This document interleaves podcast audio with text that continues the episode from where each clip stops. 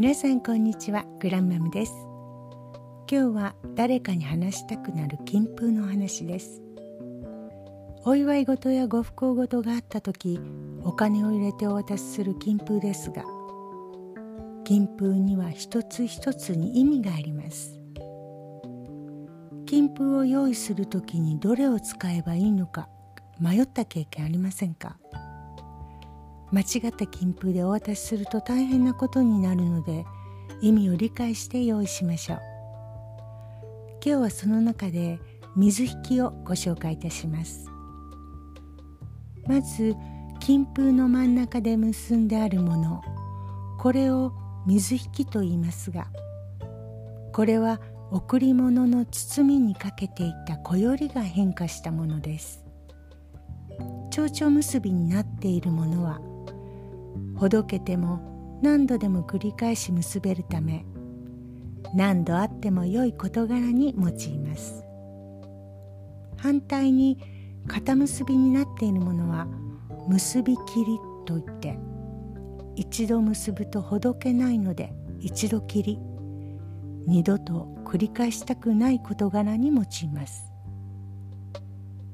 そういった意味があるので基本何度あってもよいお祝い事には紅白の水引き蝶々結びになっているものを使用します。ただしお祝い事でもご結婚や病気が完治した会期祝いなどは何度もあっては困ります。紅白の結び切りの水引きを使用します。このようにお祝い事には何度あっても良い事柄と一度きりであってほしい事柄があるので注意したいポイントです。ただし中京地方ではお祝い事すべてに使用するということもあるようです。ご不幸事は一度きりであってほしいもの。ですので結び切りの水引きを使います。色は黒と白。黄白黄色と白ですね。そして灰色と白。銀一色などがありますが弔辞や法事の時に用いるものです。法事の場合宗教や用途によって水引の色が異なりますのでそこはしっかりと確認いたしましょう。基本普通のお祝い事。一般の贈り物には紅白の水引を。長寿には黒と白。黄白。銀一色。白一色。などがあります。そして必ず水引は向かって右側が濃い色になっています。ご結婚の祝いには金銀が一般的ですが今ではさまざまな凝ったデザインのものがあったりします。そして結び切りには複雑に結んであるアワビ結びというものもあります。淡路結び相生結びという呼び方もあります。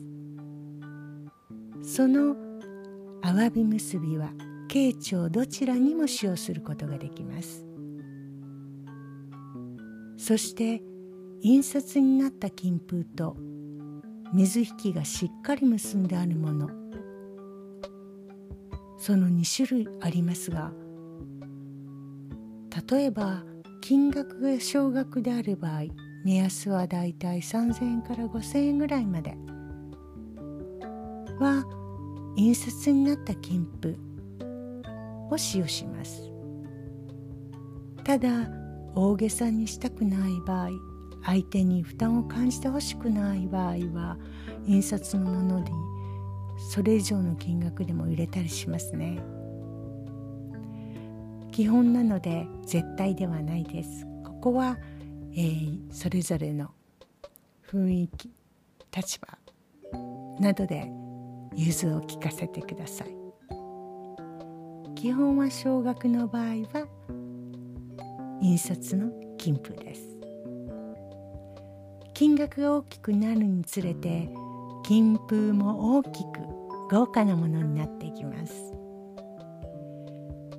今日は水引きの話をしましたがこれはあくまでも一般的なもので地方やそれぞれのご家庭の考え方で多少変化しますので基本を踏まえた上で周りの方々とご相談してください。いかがでしたでしょうか？へえということはいくつあったでしょうか？